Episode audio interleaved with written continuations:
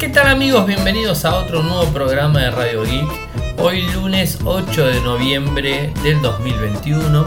Mi nombre es Ariel, resido en Argentina.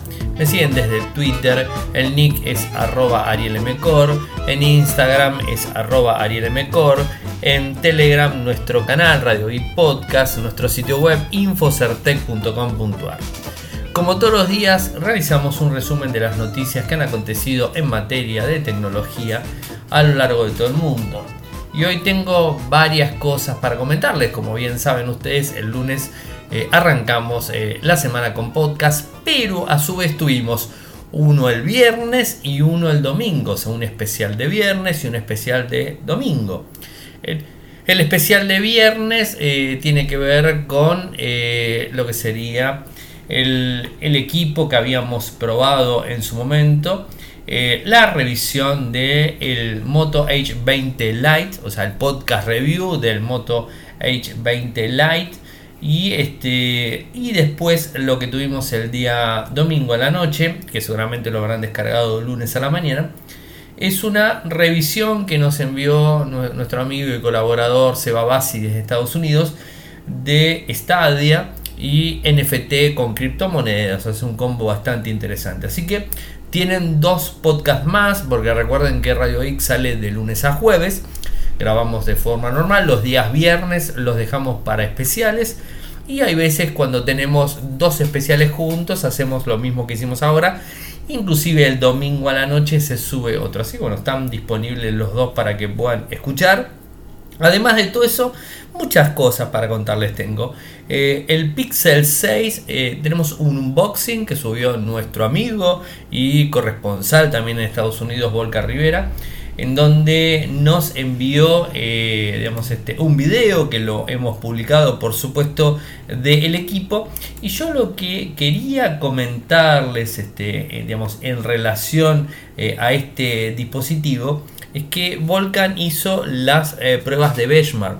Yo sé que muchas veces los benchmark eh, tienen ciertas, este, ciertas condiciones en donde sabemos que OnePlus modifica los puntos, eh, sabemos que Apple supuestamente está por arriba de todo, bueno, tenemos un montón, pero digamos, este, normalmente los benchmark nos dan la posibilidad entender la potencia, o sea, o tener un número de referencia, o sea, más que nada, no es algo que digamos, no, tengo un equipo con bajo puntaje y no me sirve, eh, porque tranquilamente, de, hecho, mis dispositivos están a la mitad de lo que está el Pixel 6 y realmente los utilizo sin ningún tipo de problemas, de forma fluida, sin inconvenientes, para trabajo y eh, digamos, este, lo he utilizado para trabajo muchísimo tiempo antes de la pandemia. Ustedes saben que eh, por lo general tuve equipos y, tengo equipo de, de gama media y realmente lo utilizo y no tengo inconvenientes para digamos, este, capturar imágenes, para filmar, para grabar, para streamear, eh, bueno, para todo normalmente, o sea, para eh, editar videos, hago muchas cosas, contestar, acceder a redes sociales y todo lo que se les ocurra, los hago sin ningún tipo de problemas de teléfonos de, gama media. Eh, así que el, puntaje de, de, Antutu o de cualquier otro benchmark lo único que me brinda a mí particularmente es una, eh, una estadística para decir, bueno, este teléfono está en este rango, es más potente que el otro y ese tipo de cosas. Y en el caso puntual del Pixel 6 estaba muy entusiasmado con saber realmente cuánto me daba o cuánto le daba a Volcan eh, el número del Pixel 6 y compararlo de alguna manera con los microprocesadores Snapdragon, ¿no? Porque recordemos que el Pixel 6 es el primer dispositivo que, viene con el Google Pixel, el Tensor famoso, ¿no? o sea, el microprocesador propio de Google. Y bueno, y dio un puntaje muy alto que se compara perfectamente con la línea 800 de Snapdragon. Eh, le dio 679.616 puntos. Muy alto el puntaje en el dispositivo. O sea, la verdad que dio eh, un, buen número. O sea, estamos en la línea 800 como, como bien les dije. Eh, y creo que, está bueno eso. también nos, pasó de, de otro benchmark el Bench y le dio 1042 en single core y 2858 en multicore. Esos serían los porcentajes. Así bueno, quería contarles eso para que, lo tengan en cuenta que el, eh, digamos este, el Google, el Tensor es muy potente por cierto. Y más allá de todo eso, no, recuerdo si se los comenté, pero me llegó eh, de la línea de, de Xiaomi la Pad 5, la estoy probando eh, primeras impresiones realmente me encanta. Y era un poco lo que comentábamos con Volcan en el momento de, del lanzamiento que lo seguimos en vivo los dos y que después a la noche hicimos el, podcast eh, completo contándoles lo que había anunciado Xiaomi ese día. Y nos gustó mucho la Pad 5 tengo la, posibilidad, gracias a la gente de Tercor Argentina, que digamos, este, traen eh, digamos, como un importador más eh, al país eh, productos Xiaomi, como también Apple y otros productos, y me dieron la Pad 5 para probar. Y hice el Antutu, por supuesto, le corrí el Antutu. Esta tiene un Snapdragon 860 y me llamó la atención que no dé tanto puntaje como me ha dado, por ejemplo, el, digamos, el Moto H, el Moto eh, Pro, 20 eh, Pro, que me dio casi 870 mil puntos, o sea, eh, y tiene un 870. Este caso tiene un 860 y me dio 573.750 puntos. Me dio un poco por debajo. A ver, va de vuelta lo mismo. Creo que lo más importante es el uso que una persona le puede dar al dispositivo. Y realmente la Pad 5 funciona totalmente fluida sin ningún tipo de problemas.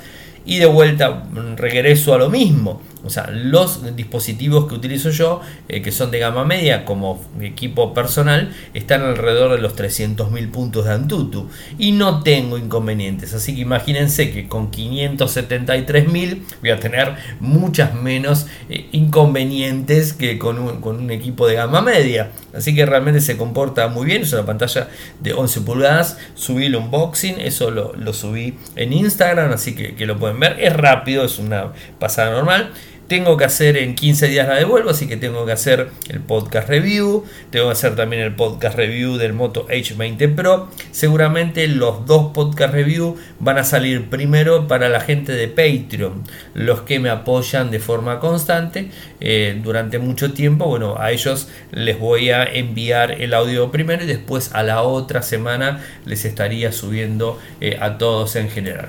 Eh, pero quería hacerles este un paneo, un paneo general de los dispositivos.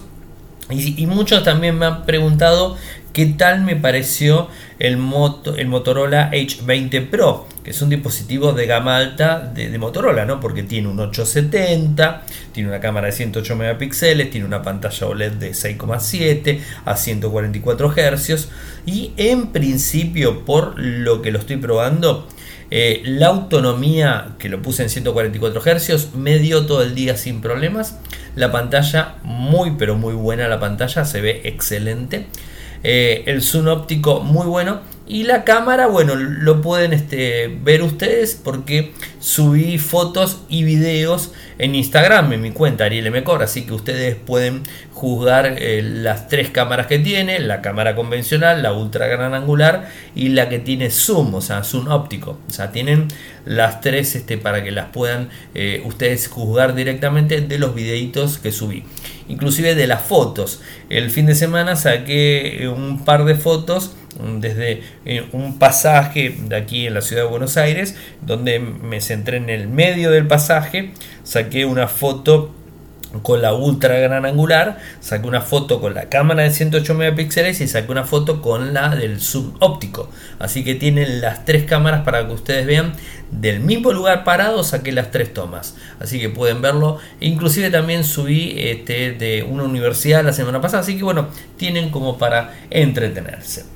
Como les decía, eh, nuestro amigo Seba Bassi también hizo la review de Stadia, o sea que, pueden escucharla, la verdad que está muy buena, de NFT y digamos este, todo lo que tenga que ver eh, con eh, criptomonedas, una actualización en general. Y algo que me llamó muchísimo la atención y que la verdad me llamó la atención, o sea, vuelvo a repetir lo mismo, porque es un sorteo Y es un sorteo no menor. Estamos hablando de un sorteo de una Cybertruck de Tesla Sí, están escuchando bien. Un sorteo de una Cybertruck de Tesla que se fabricó hace un par de años y que todavía no está a la venta. Recién va a estar a la venta el año próximo, según lo que están diciendo. Y está algo alrededor de 39 mil dólares, una cosa así. Una, digamos, este, una camioneta eléctrica 100% con un formato espacial. Les cuento que está, eh, digamos, este, se puede participar en el sorteo ¿Y cuáles son los países que pueden participar? Argentina, Brasil, Costa Rica, Ecuador, Perú y Uruguay, por supuesto siendo mayores de 18 años y cumpliendo ciertos este, parámetros, que se los digo pues son muy fáciles. Hay que seguir a tiendamia.com, que es la empresa que realmente está detrás de este sorteo, Tienda Mía, que bueno, que hemos hablado varias veces acá en, Radio Geek. Hay que comentar el post relacionado al sorteo mencionado a dos amigos, compartir el posteo en una historia con arroba tienda mía com, por supuesto, descargar la app, link en la bio, obviamente, y ya está, con eso estás participando. Hasta el 31 de diciembre y el año próximo la van a sortear. Sinceramente creo que está muy bueno, eh, no cuesta nada eh, ingresar y hacerlo. Y, digamos, este, ¿quién les dice una, una Cybertruck? Ahora me imagino en las calles de Argentina con una Cybertruck con todos los problemas de seguridad que lamentablemente tenemos, con una Cybertruck de esta va a ser, bueno, es, peor que tener un Porsche o una Ferrari, me imagino, ¿no? Más allá de todo eso, que es eléctrica, que la tenés que cargar eh, de esa manera, así que bueno, eh, simplemente quería quería comentarles, está puesto el post en Infocerte y, por supuesto el link en, digamos, este, en, el podcast como siempre. Apple dice que solucionó el problema que bloqueaba algunas Mac. Bueno, ¿se acuerdan que la semana pasada les, les estuve contando que Monterrey la actualización en equipos Intel, más que nada, no obviamente los M1 que se puede actualizar sin problema y en los M1 Max y Power que salieron nuevos no hay problema, pero realmente hubo unas fallas que bloquearon algunos dispositivos eh, antiguos, por supuesto. Primer tema, si se bloqueó el dispositivo no queda otra que llevarlo a un Apple Store. O sea, no queda otra que llevarlo al soporte técnico. Eso por un lado. Ahora, si la actualización va a tener este va a tener un firmware y va a actualizar y no tendrías que tener problema.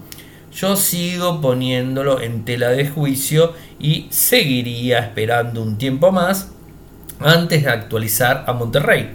Sigo diciendo lo mismo, calculo que final de diciembre, primero de enero va a ser el momento justo para actualizar eh, porque realmente Apple está en una transición muy grande de microprocesadores e Intel a Apple Silicon, microprocesadores propios. Así que esto va a generar algún que otro conflicto. Yo les diría que esperen. ¿Y qué es lo que dice Apple? Hemos identificado y solucionado un problema con el firmware del chip de seguridad T2 de Apple que impedía que un gran número, eh, que un número, disculpen, un número muy pequeño de usuarios iniciara su Mac después de actualizar Mac OS.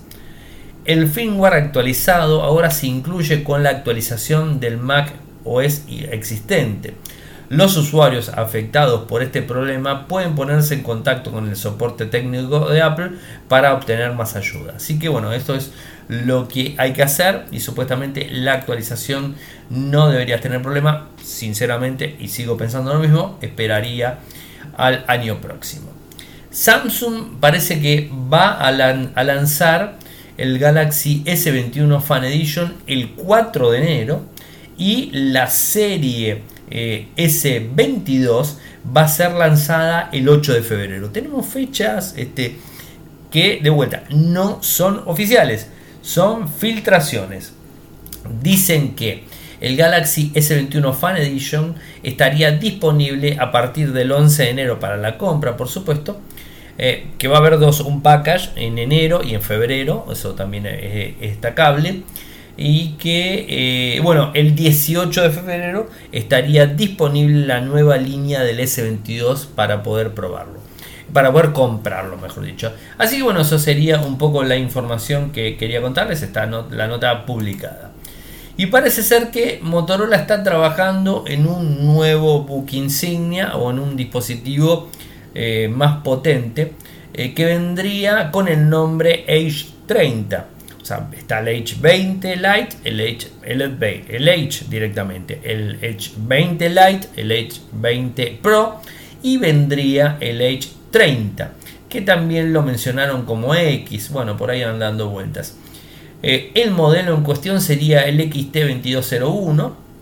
Se espera eh, que este, este equipo traiga el conjunto de chipset eh, Qualcomm SM8450 eh, un botón dedicado al asistente de Google, pantalla OLED de 6,67 en 144 Hz, una batería de 5000 mAh, vendría con 8 GB, 12 GB, 128 y 256 diferentes dispositivos, eh, tendría IP52 y se podría llamar también HX. Así que bueno, hay que esperarlo y supuestamente el lanzamiento de este equipo podría llegar a darse en enero del 2022. Así que a estar atentos. Google explica eh, que los escáneres de huellas dactilares en el Pixel 6 y el Pixel 6 Pro son lentos eh, porque tienen un sistema doble de autenticación. Son más lentos de lo normal. A ver, no, no tuve la oportunidad de preguntarle a Volcan y, bueno, en el día se me pasó para preguntarle si, si para él el, lector de, huellas del dispositivo era más lento que por ejemplo con el Samsung que, él tiene. Lo que pasa que eh, hay un tema de tecnología. Vieron que va debajo de la pantalla, pero hay un tema de tecnología. Eh, por un lado, eh, los dispositivos Samsung, por ejemplo, tienen lectores de huellas ultrasónicos.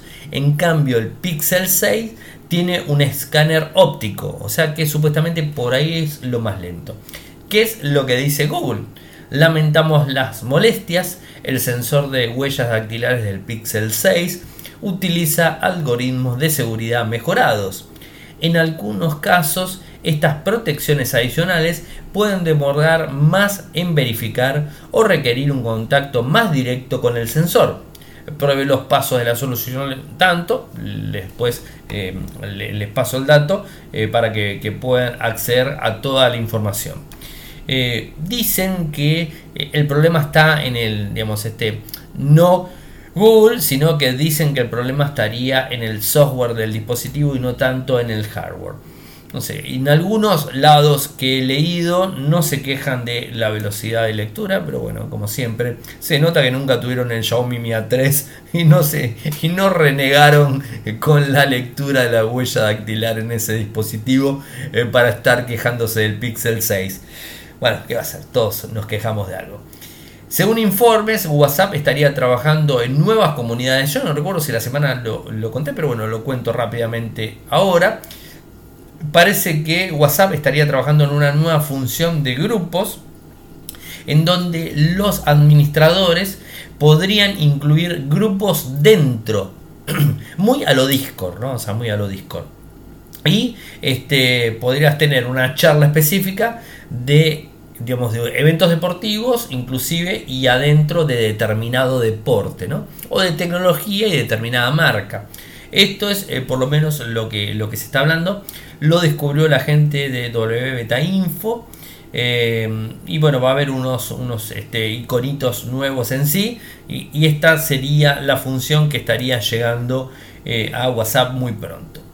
Y hablando de microprocesadores, tenemos que hablar de el supuesto Snapdragon 898 que según parece podría ser el micro que Qualcomm estaría anunciando en la famosa isla como siempre a fin de año en diciembre, que seguramente este año se va a volver a hacer. Eh, bueno, y eh, sería un microprocesador muy potente, por supuesto, sería el tope, insignia de la marca y que estaría recién implementado el año próximo, ¿no? como, como se imaginarán. Tendría tres clústeres. Del más potente sería de 3 GHz. O sea, el microprocesador, el modelo sería eh, el SM8450.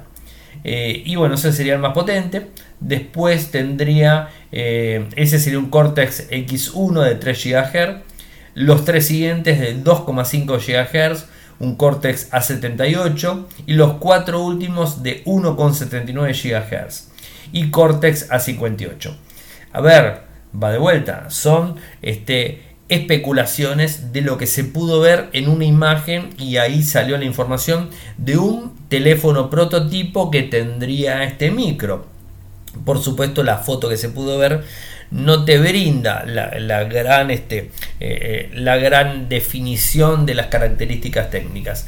No sé dónde se filtra tanto y lo que me faltaría contarles es que el procesador gráfico sería un Adreno 730. Así que bueno, tendremos un microprocesador muy potente para el año próximo.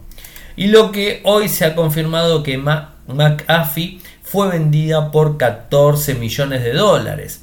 Y parece ser que eh, volvería a ser una empresa privada, ¿no? O sea, esto, recuerden la compañía, digamos, este, eh, ay, no me sale, fundada eh, por McAfee también, John McAfee, mejor dicho, digamos, fue anunciada en 1987, cotizó en bolsa hace muy poco, después se deshizo de la, de la compañía, eh, inclusive la compró Intel en el 2010 por 7.680 millones de dólares y lo eh, recambió el nombre por Intel Security, ¿se acuerdan?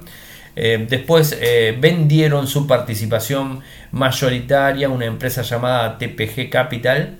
acabó volviendo a cotizar en bolsa en octubre del 2020 y bueno, esto es un poco la historia. Hoy confirmamos eh, que fue comprada eh, por un grupo inversor, o sea, no hay gran información del mismo y que eh, bueno, se espera el acuerdo se cierre durante la primera mitad del 2022. Así que bueno, eso sería lo que tenemos hasta el momento, pero 14 mil millones de dólares, un número bastante alto. Y tengo otra para contarles de WhatsApp y tiene que ver con un ensayo que están realizando con Nubi, Novi, mejor dicho, el monedero digital de Meta, el monedero digital que utiliza Facebook o Meta ahora eh, en su momento. Eh, bueno, eh, esto va a tener mucho más cobertura y es para que los usuarios de Facebook, de la red social, puedan gestionar sus transferencias y este sería el mismo sistema que utilizaría para los pagos WhatsApp. ¿no? Eh, bueno, es un sistema eh, que se basa en el uso de criptomonedas Pax Dollar y cuya integración con WhatsApp ha sido desvelada gracias al desmontaje de la última beta de la aplicación que lleva como número la 2.212310.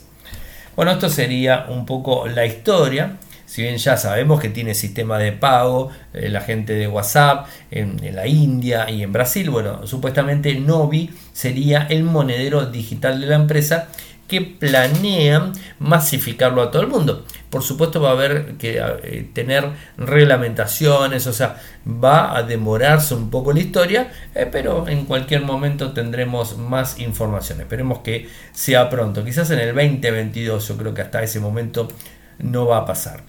Dos más, una de Telegram y la otra de OneDrive de Microsoft. Telegram tendrá anuncios, eh, de a poco los va a empezar incorporando y si los queremos eliminar vamos a tener que pagar. No se asusten, primera aclaración. Pavel Durov dijo eh, que los anuncios no iban a estar en los chats privados de las personas, no iban a estar en los grupos, no iban a estar en los mensajes, iban a estar en canales masivos públicos y ahí iban a estar los, este, los, este, la publicidad en sí. Y digamos, cuando esto simplemente, la idea justamente es que los usuarios, si no quieren ver esa publicidad, abonen por la suscripción y cuando abonarían se le eliminaría. Bueno, creo que no es una idea tampoco tan descabellada, ¿no? Porque además hay muchos canales públicos que están lucrando en definitiva con Telegram, están metiendo, incrustando sistemas de pago, incrustando publicidad con bots y con un montón de cosas y están ganando dinero gracias a Telegram. Así que, ¿por qué no Telegram podría ganar con los super canales? Bueno, ya la semana pasada habíamos hablado al respecto. Dicen que los canales tienen que superar eh, en principio los mil usuarios. Así que vuelvo a decirles lo mismo que les dije la semana pasada. En radio y podcast no se hagan problema, pues estamos en 733, o sea que nos falta bastante para que nos pongan publicidad. Y si nos ponen publicidad, bueno, ¿qué va a ser? Eh, es un servicio realmente que brinda Telegram que es fantástico, es el mejor para mí en mensajería instantánea que existe hoy día en el mundo, es Telegram, eh, más allá que de WhatsApp, es por supuesto mucho mejor que WhatsApp y digamos, de alguna forma tiene que monetizar, ¿no? O sea, si no, si no monetiza y sigue Pavel Durov desembolsando dinero, desembolsando dinero, va a llegar un momento que digamos, este, la operación en general de Telegram va a ser inviable totalmente y bueno, vamos a tener problemas. Así que que de repente te pongan publicidad en ese sentido y que se empiece a monetizar de alguna forma, no, lo veo tampoco tan, eh, tan descabellado. Eh, y bueno, la última que me queda, que, es un poco complicada, porque sigue habiendo eh, un grupo grande de usuarios en Windows 7, porque no alguno en Windows 8, y van a tener problemas si utilizan OneDrive. Recuerden, OneDrive es este, la nube que tiene Microsoft y que lo tenemos de forma gratuita con nuestra cuenta de, Microsoft eh, con un determinado cupo que ahora no lo recuerdo, la capacidad de, gigas que, que nos brinda. Eh, y muchos usuarios que pagan el almacenamiento de OneDrive a nivel corporativo y todo y lo tienen este, no mapeado pero sí eh, digamos este, incluido eh, de forma normal en el sistema operativo Windows 7, Windows 8, Windows 10 o sea lo tienen incluido ¿qué quiere decir? que yo trabajo por ejemplo en un Word, en un Excel, en un PowerPoint que está subido a OneDrive pero como lo tengo la nube de OneDrive conectada a mi sistema operativo Windows, cuando abro, eh, abro eh, no sé, esa planilla de cálculos, la abro, que está en la nube, automáticamente me abre en la pantalla de mi computadora, hago la modificación que sea necesaria, se guarda en mi computadora y se sube a la nube, o sea, se sincroniza desde mi computadora a la nube. Bueno, esto es lo que no van a poder hacer a partir del el primero de marzo del 2022. O sea, los que tienen Windows 7 y Windows 8, 8.1 también, ¿no? O sea, solamente Windows 10. ¿Qué es lo que dice Microsoft al respecto? Es que actualicen.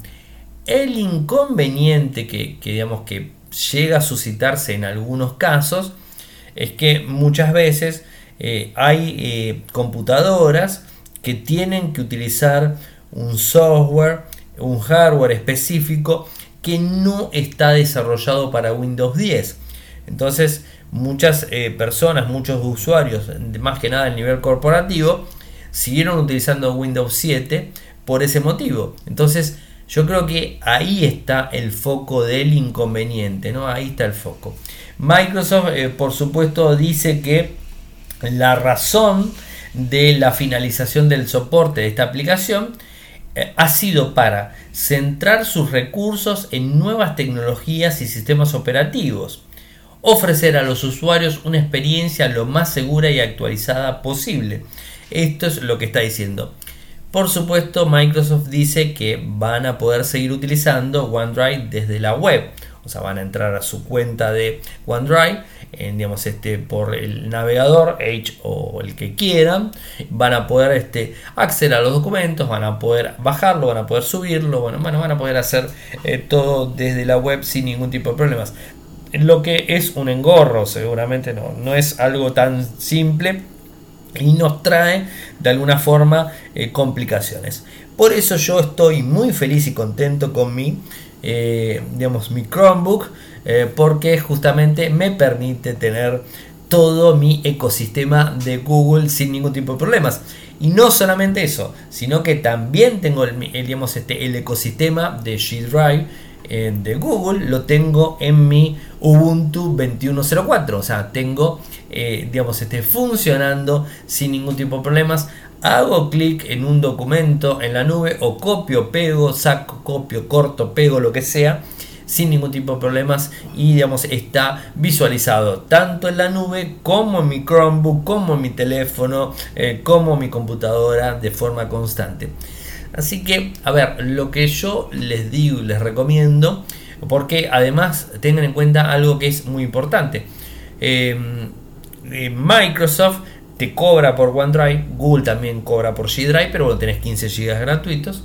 Eh, pero eh, tengan en cuenta que Microsoft te cobra por, la, por el Word, el Excel, el PowerPoint, ¿no? o sea, te cobra por esas aplicaciones. En cambio, Google no te cobra por el procesador de texto, no te cobra por la planilla de cálculo, no te cobra por el sistema, digamos, de, de presentaciones y tampoco el sistema de gráficos, o sea, no te cobra, puedes tenerlo, puedes utilizarlo es bastante compatible con, lo que serían los productos de, Office 365, o sea, es bastante compatible y particularmente yo hago absolutamente todo de ahí porque lo que para mí vale es la integración. ¿no? ¿Y cuál es la integración? Es que lo mismo que estoy trabajando en mi Chromebook, lo estoy trabajando en mi computadora y lo estoy viendo cuando estoy en la calle en mi teléfono. Entonces tengo todo, todo sincronizado puedo trabajar con formularios, inclusive generar formularios de autocompletado, generar encuestas, generar evaluaciones, generar un montón de cosas realmente que, Google te lo da. No me paga Google para que diga esto, tampoco me paga Microsoft, entonces lo que yo digo realmente es, eh, es lo que creo que pienso y con esto lo puedo afirmar en donde tengo mi segundo dispositivo Chromebook, o sea, ya tuve en el 2015-2016 tuve mi primer Chromebook, que todavía la tengo ahí arriba en, un cajón. Y ahora tengo mi segunda Chromebook, o sea, volví a comprar una Chromebook. No compré una computadora escritorio, una portátil normal con Windows y para ponerle Linux. No, compré una Chromebook porque realmente opto por ese sistema, eh, por la integración que me brinda Google. Así, particularmente a mí lo que, lo que tiene que ver con, con Chrome OS me encanta realmente en todo sentido. Bueno, llegamos al final del programa y tampoco, bueno, no me paga bueno, Chrome OS de Google. Eh, hemos llegado al final del programa el día de hoy, bastante un, poquito extenso porque tengo varios, varios temas para, comentar. Eh, saben que pueden seguirme desde Twitter, el nick es arroba arielmcor, en Instagram es arroba arielmcor. Eh, si quieren apoyarme lo pueden hacer de dos maneras. Desde Argentina con cafecito, cafecito.app barra de OIC cafecito.app barra de 50 pesos en adelante, se los voy a agradecer muchísimo. Si lo quieren hacer eh, de forma internacional, inclusive Argentina, pero es en dólares, es desde Patreon. www.patreon.com barra www.patreon.com barra de un dólar en adelante, se los voy a agradecer muchísimo. Tenemos 6 personas que están apoyando, la verdad que tendríamos que subir un poquitito el número de personas y se los agradecería muchísimo más apoyo. Eh, si quieren escuchar el programa eh, en YouTube, se pueden suscribir a nuestro canal, que es youtube.com barra Infocertec, en donde estos programas inclusive los subimos a nuestro canal. Después, eh, si quieren hacerlo desde Telegram, que subimos los programas también y subimos información, de hecho subí fotos, un par de cosas, subo los fines de semana inclusive eh, temas ahí de tecnología, lo hacen desde nuestro canal Radio y Podcast y por supuesto desde nuestro sitio web en Argentina infocertec.com.ar desde Latinoamérica infocertecla.com. Muchas gracias por escucharme, será hasta mañana. Chau chau. Toyoko ofrece cursos de programación y servicios de desarrollo de software a medida. Para más información ingresar a toyoko.io. Podés editar tu libro digital en Infocertec. Encontrá más información enviando un correo electrónico a info.infocertec.com.ar. Para auspiciar en Radio Geek Podcast, pueden enviar un correo electrónico a la cuenta info.infocertec.com.ar.